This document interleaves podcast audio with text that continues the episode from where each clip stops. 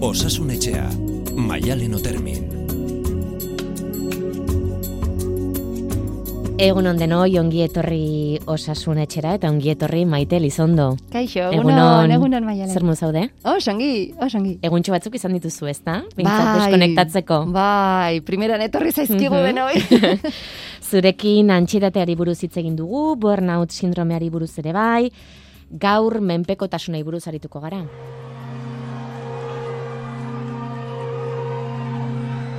They tried to make me go to rehab. I said, no, no, no. Yes, I've been black, but when I come back, they'll, no, no, no. I ain't got the time, and if my daddy thinks I'm fine, they tried to make me go to rehab. Rehabilitazioa izango da azken pausoa, hause Amy Winehousen rehab abestearen bertsioa Coldplayk egindakoa. Gero helduko diogu horri rehabilitazioari, baina menpekotasuna esaten dugunean, e, maite zer ulertu behar dugu. bueno, lehenengo ulertu behar dugu oso gai zabala eta kolore askotakoa dela. Eh, Nabardura asko dauzka eta hor oso garrantzitsua da e, jakin seguraski ez direla izango bi pertsona menpekotasuna sufritzen nahi direnak, ba ezaugarri guztiz berdinekin, ez? Baina badire amankomunean ematen diren sintoma edo ezaugarri batzuk, ez? Eta orokorrean esan dezakegu, ba azkenean e, sustantzia edo ekintza bati oso lotuta sentitzea. Eta uste izatea hori kontsumitu edo egin gabe e, ezin izango dudala soportatu edo, Mhm. eh, sufrimendu handia eragingo didala. Substantzia edo ekintza, esan dezu, edo zer gauzari izan diezaiokegu menpekotasuna? Nik uste dut geroz eta gehiago konturatzen ari gerala, behintzat hasiera batean identifikatuak geneuzkan portararekin lotuta agian gehiago, eh? Ba geroz eta gehiago izan daitekela, ez? Edo behintzat gauza gehiagoi. Baita ere sustantzien arloan, ez?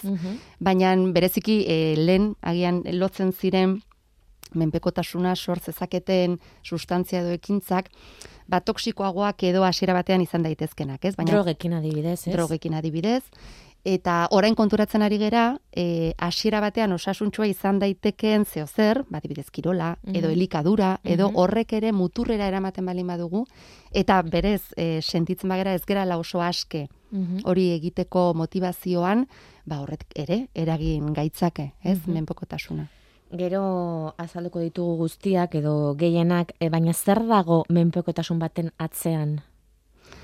Gauza asko, segurazki. Hasiera batean pentsatzen zan zela gehiago lotuta e, izaerarekin bereziki, ez? Ba, pertsona hau, ba, ezaugarri hau dauzka, eta horrek eraman dio, ba, men, menpekotasun bat garatzea.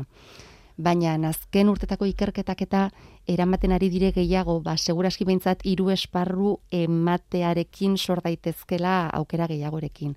Alde batetikan, e, vulnerabilitate genetiko bat izatearena. Mhm.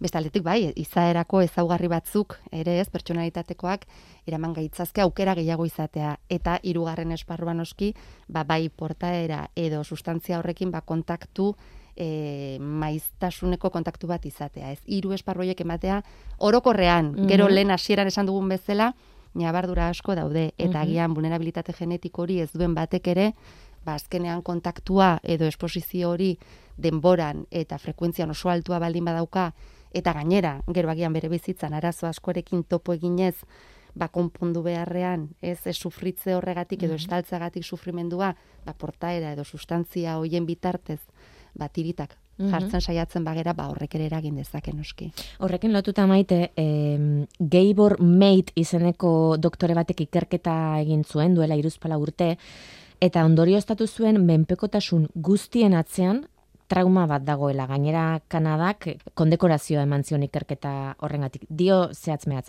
Menpekotasun horren alde honori zein den begiratu behar dela dio. Zergatik sentitzen duzu on egiten dizula, esate baterako minak entzen duelako edo estreserako iesbidea dela, bizirik dagoela sentiarazten duela eta bar, satisfakzio bat ematen duela legia. Horregatik irakurketa hori egiten du. Galdera ez omen da zergatik menpekotasuna, baizik eta zergatik min edo gabezia hori, galdera hori dela. Zer iruditzen zaizu zuri? irakurri barko nuke agian sakonago ikerketa, eh? Ziur hori eman daitekela eta ematen dela, horrela konprobatu badu, baina ez dakit hain borobildua izan daiteken Mhm. beti adikzioan erortzen den pertsona bat edo menpekotasuna garatzen duena beti trauma bat atzean dagoenik. E, Mhm. borobilegia iruditzen zait, bereziki hasieran esan dugun horregatik, ez? Ba, Kasuan kasu aztertu behar delako, bai. Bai, orduan ez dakit denen atzean beti Mhm. trauma bat dagoela esaterik. Egon daiteke seguro, bai, bai, bai, eta Mhm. dagola ere, ez? Ikerketa horretan seguro kasuak eh, aztertu Mhm. dituztela, baina bakarrik trauma baten ondorioz garatzen da. Ez Ja. dakit. Mhm. Irakurri beharko nuke. Gauza bada zerbait gustuko izatea eta aliketa gehien horrekin gozatzea, baina menpekotasuna noiz hasten da, noiz hasi behar dugu kezkatzen. Hori garrantzitsua da, ez? Bada bide bat, nik uste dut em, etapa ezberdinak dituena, ez? Eta ez da beti zuzen di joan bide bat, ez? Batzutan izan daiteke pixkoa badirudila baietz, baina gero ez, berriz kontrola, ez? Azkenan kontrolaren, autokontrolaren kontzeptu oso garrantzitsua da, ez? Menpekotasunetan. Eta gainera, kasu askotan edo gehienetan, badago pixka bat norberak bere buruari ere gezurra esate hori, ez? Babes moduan, eh? ba, ez Mhm. dut uste, ez? Askotan esan, baina ni kontrolatzen dute, kontrolatzen dut. Orduan askotan nabaria denean ingurukoek ere antzematen dute.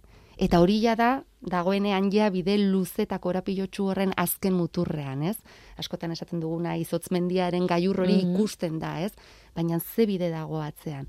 Nun den bereziki noraino da gehiegizko erabilera bat eta nun hasten den menpekotasuna edo ba, nik uste dut hor badirela ere segurazki faktore pilo bat eragiten dutenak, baina bai nik uste dut alde batetikan, ba hori ez, gezurra esatearena, gutxi estearena, ba ez da inbesterako. Bueno, Mhm. bai, baina ez da inbesterako, ez?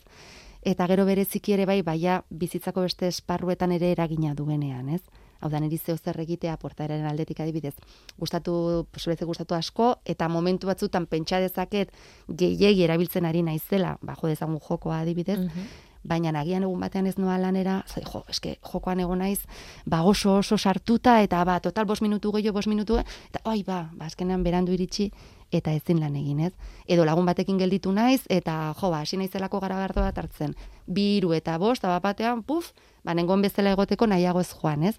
Hau da, lehenagotik egin nahi ditudan gauza hoiek, ezin ditudanean egin, ba, jokoa dela, edo beste portera bat dela, edo sustantziaren bat delako, ba hor nik uste dut, bai, ari gerala pixkoa kontrola galtzen, ez? Mhm. Ari gera produktu edo portaera horren menpe izaten, ez? Hasieran aipatu dugu eh, gehienetan sustantziekin erlazionatu dugun kontzeptua izan dela, drogak direla, eh, alkola dela, horiek izan direlako gehien bat adikzioa eragin dutenak azken urteetan, baina elementu berriak ere sartu dira. Hoie dira nik uste dut e, elementu berriak sartu dira, baina lehenago nik uste dut hoiek aztertu direla, ba ondorioak ere agian e, asko zere hasiera batean gogorragoak ziruditelako, ez? E, produktu toxikoa demagun, ez? Sustantzia toxikoak. Lehenago nik uste dut bazeudela ere beste menpekotasun mota batzuk, e, lanarekiko, harremanetan ere bai, baina, bueno, nola etzegoen toxizitate, kanpotik Mhm. eragiten zuen toxizitaterik, ba ez ziren hainbeste aztertzen, ez? Eskerra, geroz eta gehiago, garrantzi gehiago ematen zaio ikerketetan ere bai, ba, osasun mentalari eta horrek daraman guztiari eta orduan konturatzen ari gera, ba, noski ez, ba, ba beste gauza askori, ba, sortzen ari direla edo sortu baino konturatzen ari gerala badaudela ere, ez? Mhm. Esate baterako pantaiak. Bai. Adikzioa diegu? Nik uste dut gehiegizko erabilera bat bai. Hortik adikzio hitza erabiltzea, nik uste dut pixka bat e, tentu handiz hartu behar dugun hitz bat dela. Zelen aipatu duguna, ez? E, azkenean adikzio menpekotasuna Mhm. Esan dezakegu maila altuenean behintzat, ez? Izotz mendi horren puntxa dela, ba berez egin ditugun gauzak egitera iristen ez garenean, ez? Lana dela, Mhm. ikasketa dela edo. Ordun ez dakit esan dezakegun orokorrean pantaiei adikzioa diegunik, baina nik uste dut gehiegizko erabilera bat bai. Mhm. Proba egin badugu, demagun e, menpekotasuna dugula argia dela, bai? Mhm. Erantzuna baiezkoa bada, menpekotasuna badugu, zer egin behar dugu? Ez pantaiekin, eh? oroar. Oroar. E, bueno, nik uste dut lehenengo diagnostiko hori egiten dugun momentuan zertan oinarritu gera, e, ze faktori ikusi ditugu alteratuta gure egunerokotasunean edo gure pertzepzioan, lehen esan dugunagatik, ez nola gutxi ezten dugu ere bai erabilera edo edo horren ondorioak. Orduan jakin zer izan den diagnostiko hori egitera eraman gaituena eta gero bereziki diagnostiko hori egin badugu edo badigute, ba profesionalen eskuetan jarri. Zeia ez gaude hitz egiten ari gehiegizko erabilera baten inguruan, baizik eta ja menpekotasun baten inguruan, eta badakigu e, hor benetan baldintzatuta sentitzen den ezaugarrietako bat autokontrola dela. Mhm. Orduan autokontrola ez dugunez e, ekintza edo sustantzia horrekiko norbaiten laguntza behar dugu hori bideratu alizateko eta berriz ere kontrola berreskuratu alizateko libre sentituz. Ez? Mhm. Eta menpekotasunak adinaren arabera ere sailkatu daitezke? Adibidez, ez dakit nerabeek edo mm, sare sozialekiko menpekotasuna izate errezagoa den, helduek baino. Nik uste dut adina baino da zertara e, jartzen garen aurrean, ez da, e, esposizioa zerri egiten diogu, ez? Esan nahi dut, e, ez du esan nahi kronologikoki adin bat daukagulako, jo dezagun erabezaroa, vulnerableagoa gerala, e, ba, dibidez, e, pantaiei adikzioa edo sarei adikzioa garatzeko, ba, jo dezagun kirolari baino. Ez? Mhm. Kontua da, zenba denbora eta ze moduan, eta zergatik, erabiltzen dudan ekintza hori edo sustantzia hori hainbeste. Ze utxune dauzkat, ez? Hori agian lehen aipatu duzun ikerketa horrekin lotuta dago. Baina zu zertan izan behar trauma bat atzean, ez? Mhm. Eta nik uste dut orain konfinamendua dela eta ba, ikusten ari gera gehiagizko erabilera hori sareak direla edo pantaila direla, eta nuke esango denek trauma bat atzean dutenek. Mhm, mhm. Baina, bueno, bai, bai, Bai gabezia bat, ez? Bai, zeo zer dugu, e, ba horretara eramaten, zer, zeo zer gertatzen ari zaigu, ez da inbeste dago, bai, gertatzen ari zaigu, ba hortikan ez, e, eskutikat joateko erabilera edo portaera hori. Mhm. Pantaiak aipatu ditugu, baina asko zabaldu daiteke, esate baterako e, online erosketak. Uhum. Baita ere, erosketarekiko ez e, jarrera konpultsibo bat edo lehenago bat zegoen. Baina negila da. Eta jokoarekin pixka bat antzeko Baita gertatzen ere. da. Ez orain, etxeko intimitate horretatik egin alizateak Mhm. arriskua areagotzen du. Ze beti ere etxetik kanpo ateatzen garen hortan, ba bueno, seguraski garrantziren bat emango diogu ea ikusten hauten edo ze esango duten edo, baina karo etxean, nere bakardadean egiten baldin badut arriskua areagotzen da. Ez du esan nahi e, gehiegizko erosketa bat egiten ari diren guztiek menpekotasun bat garatuko Mhm. dutenik. Baina elementu gehiago, sagai gehiago ditugu hori garatu alizateko. Mhm. E, bideojokoak ere bai, em, duela aste batzuk unai arroga eta izeneko gazte bat izan genuen amaraunean, bideojokoen inguruko gida bat egin du guraso eta irakasleentzak eta zibermenpekotasunari buruz hauxe esan zuen. Ba, mai gainean dagoen arrisku bat da, e, gurasoek eta irakasleek bertan ikuspunta ibine behar dugu, ba, ziberadikzioak ondorio txarrak ekarri aldizkiolako aurrari, etorkizunera begira. Ba hori jokalariaren arabaka da, bakoitza ba, pertsona batek agian lehenengo jolastu eta lehenengo astean adikzioa sortezak eta beste batek ba, agian urte bat egon aldaiteke jolasten eta adikzioa ez garatu. Bere ikaslearen edo semealabaren erremendimendu akademikoaren berakada oso handia denean, gero beti bideojokotan pentsatzen badago, esate baterako FIFAra jolastu nahi badu, ba, beti egongo da futbolean pentsatzen, beti egongo da pentsatzen ba, e, Cristiano Ronaldo, Leo Messi eta horrelako jokalariak erosi nahi dituela, eta bere entornoko gauza guztiak ba, bideokarenkin lotzean. Gero, ez duenean denbora kontrolatzen, agian e, bi ordu segonda jolasten eta berarentzat hogeita mar minutu besterik ez dira izan, eta gero lagunak eta relazio sozialak alde batera uzten dituenean. Agian nahiago du, ikasleak nahiago du etxean geratu bideoketan jolasten, kalera atera eta futbolean jolastea baino. Ikuspegi psikologikotik zergatik gertatzen dago. Zerk betetzen duen beste. Jo, pentsa, ze ondo azaldu duen gainera, unai, unai esan duzu Bai. ez? Ze ondo azaldu duen. Nola ez eragiten duen azkenean, gehiagizko erabilera horrek, edo menpekotasun horrek azkenean, ba, bere inguruko eh, alor askotara behintzat, ez? Mhm. Aipatu du akademikoa, aipatu du soziala, aipatu du bere azkenean eh, garunean, ez? Dagoen gai bakarra, badirudi kasu hontan, ez? Ba, futbola izan daitekela, edo orduan eh, zerk eramaten duen hortara, Mhm. Aipatu dugu egon daitezkela e, faktore asko eta pentsa unaiek ere hasieran aipatu duela, ez? E, gerta daiteke gazte batek astebetean menpekotasuna garatu ahal izatea, gehiagizko erabilera batekin beti, eta beste bat agian gehiago jolasten nahi da eta urtebete pasa eta oraindik ez du garatu, ez? Orduan zerk eraman gaitzake hasiera hasieran aipatu dugu, ez? Mhm. Egon daitekeela vulnerabilitate genetiko bat, gehi izaerako zenbait izaugarri, gehi esposizio e, jarraitu bat edo. Eta askotan em, utxuneak edo, ez? Nola izan daiteke, ba, ba horretan bakarrikan egotea gazte bat, ez? Hala ere, hala ere, egila da, la hiru zutabe horiek kontutan hartu behar direla menpekotasun bat aztertzeko edo diagnostikatzeko momentuan, baina aipatu dugu ere momentu batean, naiz eta vulnerabilitate genetikoa ez izan, azkenean e, esposizioa edo erabilera hori egunero ur, e, ordu asko eta eta oso monotematikoa denean bereziki ere, ba bueno, ba garatu daitekela, ez? Orduan psikologikoki zerk eraman gaitzake, ba segurazki arlo askok, baina askotan ere badago zeo zer, agian ez trauma, baina utxuneren batzuk bai, ez? Eta hor bereziki ere bai gazteekin zerikusia balin badu aipatu du nahiek ere bai, ez? Baina nik uste dut etxeko giroak edo gurasoak Mhm. edo nik uste dut hor ikasi bar dugula neurria jartzen eta laguntzen, ez? Bideratzen pixko bat. Elkarrizketa horretan bertan unaik Fortnite joko aipatzen zuen, eta interneten begiraren nintzela, e, Fortnite bideojokoak salaketa jaso zuen 2019an kokainak baino menpekotasuna handiagoa eragiteagatik. Po posible alda? Ez salaketa bera diot, posible da Hori bideojoko batek menpekotasuna handiagoa e, eragitea kokainak baino?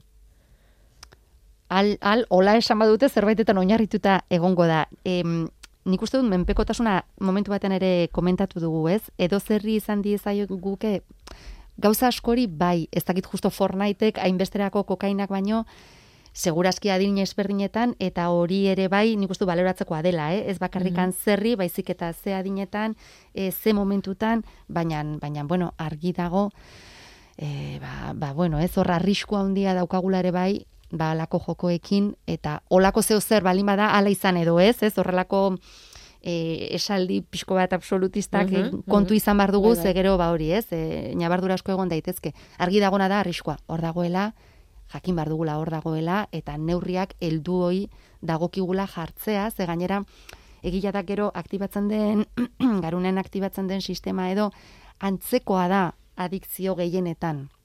Orduan kontu handia izan bar dugu, menpekotasunaia garatu duen gazte batek jo dezagun Fortniteekin, ba aukera gehiago dauzka ere, ba eperdi luzean ere beste menpekotasun mota bat garatzeari, ez? Mhm. Orduan, erne ibili behar du. Eta publizitateak e, zenbatean areagotu dezake hau guztia?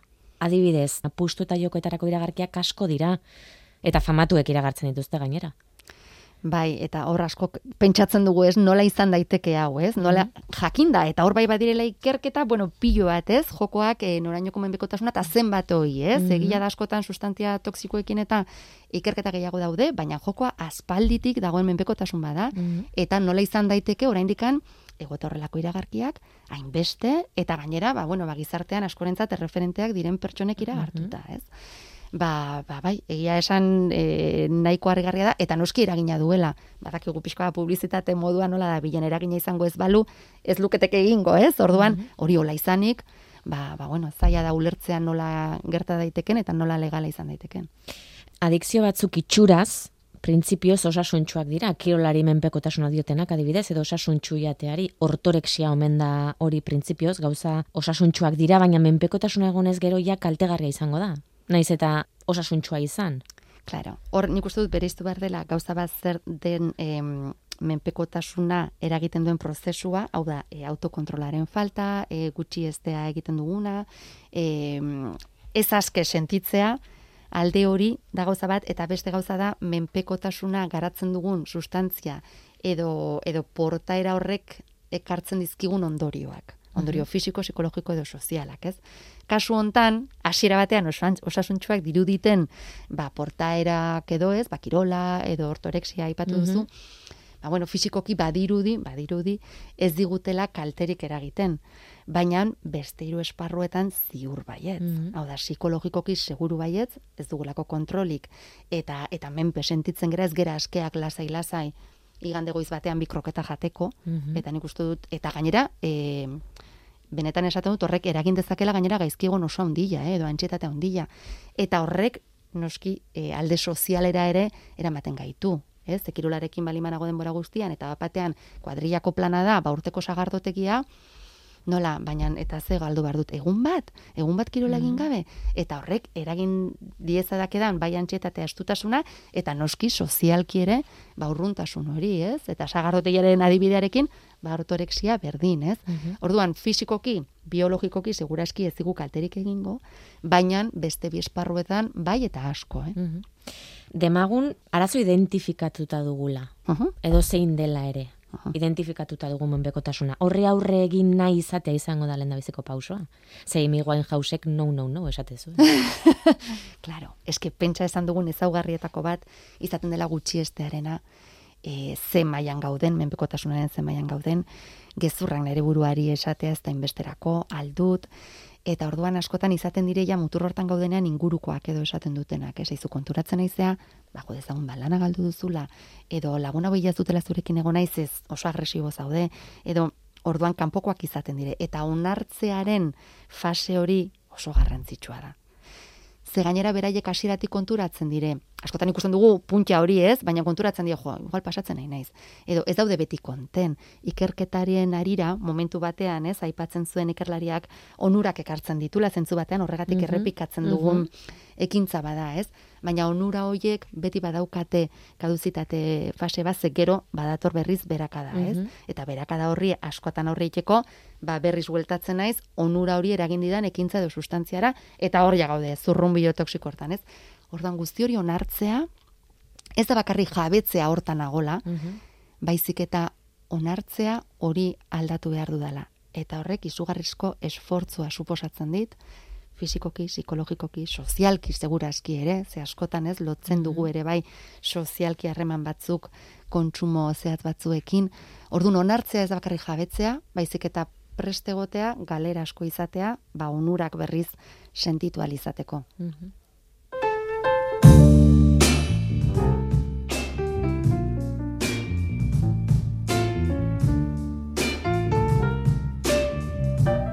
666666000 batekala dio seme alabak entretenitzeko edo latan dirik ez emateko pantailak ematen dizkiogu.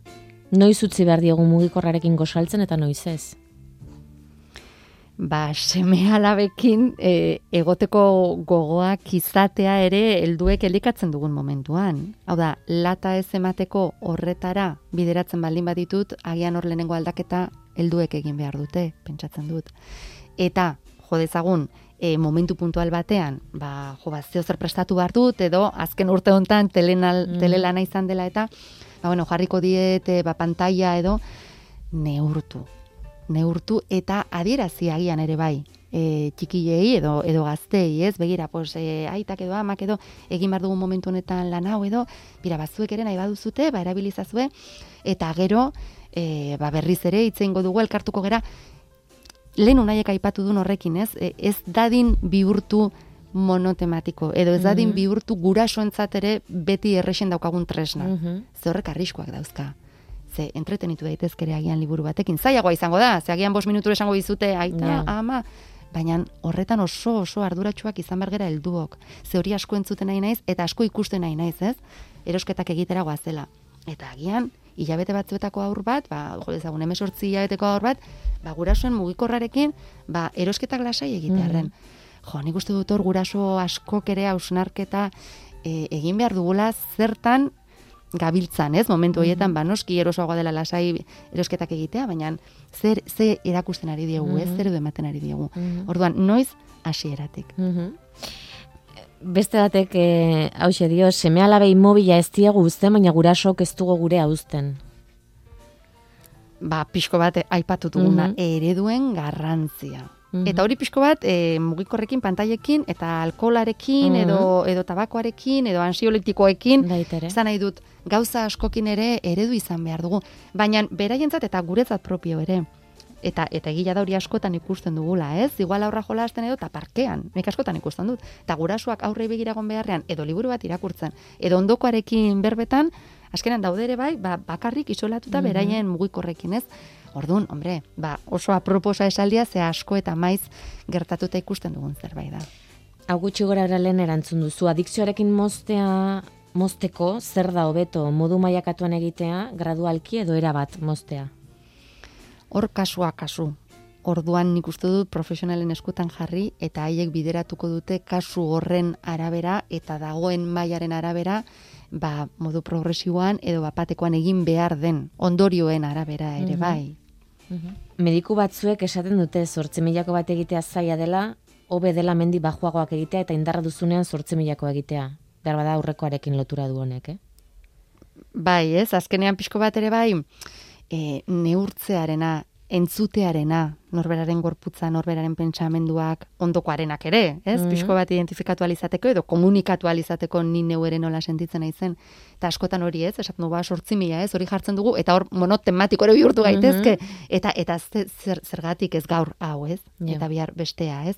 Egia da hor, eta hor adibidez rehabilitazioarekin eta askotan nahi duguna da, bueno, seme alaba direla, edo norbera ez, bueno, bai hasta, eh? nila nahi dut auken du, ja, baina eske ondorioak daude ez, Claro. horretaraino eraman zaitun bidea luzea izan da, eta hortik poliki-poliki ateratzeko ere ez da motza izaten. Eta frustrazioa eragin dezake, behar bada mm, gaurtik biharrera lortu nahi duzulako helburu hori, erabatuztea, eta eta behar bada ez duzu egun batetik bestera lortuko. Eta hor gainera oso garrantzitsua da ezagutzearen nola den prozesu hori, ze askotan, hor ere bai, e, menpekotasunaren produktuaren e, arabera, eh? baina agian lehenengo astea ondo daramat. Mhm. ez? Hori tabakoarekin askotan entzun izan da, ez? Ba, ez utziko uterretzeari eta eta beste produktu askokin ere bai, ez? Beste sustantzia askokin. Baina gero, ostras, bigarren astea, uf, Mhm. gehiago kostatzen zait edo nahiko ongi daramat, baina bapatean arazo bat sortatu zait eta uf, ezintasuna handia sortarazi dit eta orduan horretara noa berriz, ez? Orduan prozesu hortan gauza ezberdin askotara aurre egiteko momentu hortan ikusiko dugu ea benetan aurrerintz zen edo agian gehiago sakondu beharko dugun, ez? Mhm. Bukatzeko ez dakita holku sorta txikiren bat baduzun egoera honetan egon daitekenari emateko? Nik uste dut hor, e, bai egoera horretan dagoen norbaiti, kasu hortan ezagutzea pixko bat zer den, eta berak bertan ere zalantza baldin badauka izango ote dut menpekotasuna edo erabilera gehiagizko erabilera bat. Ba hor pixko bat autozdez txikiak, hombre, jago denean oso maila altuan hor ja argi dago Mhm. takitxo, eh? baina ba adibidez, jo dezagun, e, pantaiak direla eta edo edo bueno, edo edo alkola edo dena delakoa, ez? Baina erabilera horretan ez dakidala gehiagizkoa den edo ez. Ba bueno, ba goazen oparitzea norberak bere buruari autokontrolaren e, aukera edo testa, ez? Ba jo dezagun ba, ba asteburu honetan ez dut mugikorrik hartuko. Ea nola sentitzen naizen. Ea nola aurre egiten diodan ezintasunari, ez ezintasuna momentu batean sentituko dut, baina gai izango naiz nik neu kontrolatzeko edo ezintasuna inaltua izango da, ostras, benetan behar dudala, ez? Nik uste dut hori garrantzitsua izan daitekela, ze askotan eta bereziki azken garaian e, identifikatzen ari garen ba, menbekotasun berriekin nola oso gizarteratuak dauden, ez, ba, horre ezkutatzen da pikin Mhm. bat, ez, ba, ba, baina denek egiten dute, edo gehiengoekola da biltza gazteekin askotan. Mhm. Baina gehiengoa jo, ordu biak arte egoten dire pantaiekin, goizeko ordu biak arte. Orduan, ba, bueno, ba, guazen ikustea, hori gabe nola sentitzen garen. Hori alde batetik. Eta gero ja, dakienak benetan ezin duela edo bere bizitzako beste esparruetan eragina izaten ari dela, hor bai e, profesionalen eskuetan jarriz, e, zen ikuste dut puntu batetik aurrera beharrezkoa dela.